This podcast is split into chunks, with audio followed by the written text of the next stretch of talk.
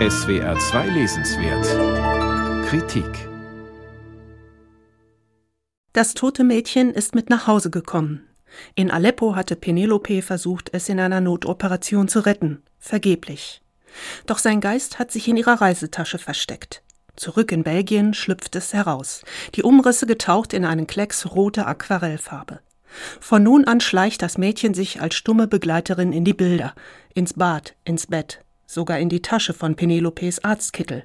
Nur sie kann das Mädchen sehen. So simpel und treffend kann im Comic das Bild eines inneren Konflikts aussehen. Wobei Penelope, die als Chirurgin bei einer Hilfsorganisation arbeitet, ihn zuerst nicht wahrhaben will. Sie ist zum x-ten Mal aus Syrien ins heimische Belgien zurückgekehrt. Dort sehen wir sie in einem Leben, das verglichen mit den Bildern aus dem Lazarett geradezu banal anmutet. Ihr Ehemann Otto kümmert sich liebevoll um Helena, die pubertierende Tochter. Die Adventszeit beginnt. Es gibt Familientreffen, Gespräche am Küchentisch, Streit mit der Schwester. Für Penelope wirkt eigentlich alles wie immer. Aber weil der Geist des toten Mädchens ihr überall hin folgt, wird ihr irgendwann klar, was sie in Syrien erlebt, lässt sich nicht mehr sang- und klanglos abstreifen. Wie sich der weit entfernte Krieg ins Leben einer Frau und ihrer Familie einschreibt, davon erzählt Judith van Istendal in ihrer Graphic Novel Penelopes zwei Leben in lebensnahen Dialogen und eindrücklichen Bildern. In denen sind Figuren und Raum nur mit ein paar schwarzen Linien umrissen. Selbst die Gesichter bestehen aus simplen Punkten und Strichen. Zusammen fügt sie Van Istendal mit Aquarellfarbe.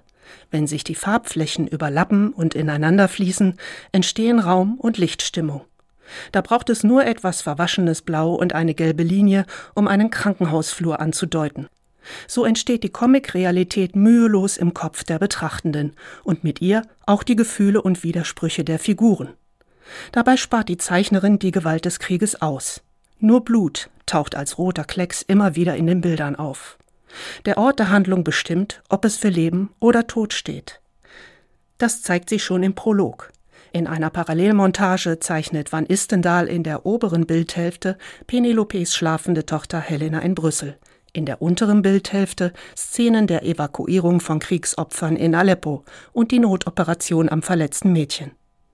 Helena in Brüssel beginnt zu bluten, ihre Periode setzt ein. Das Mädchen in Aleppo verliert zu viel Blut und stirbt.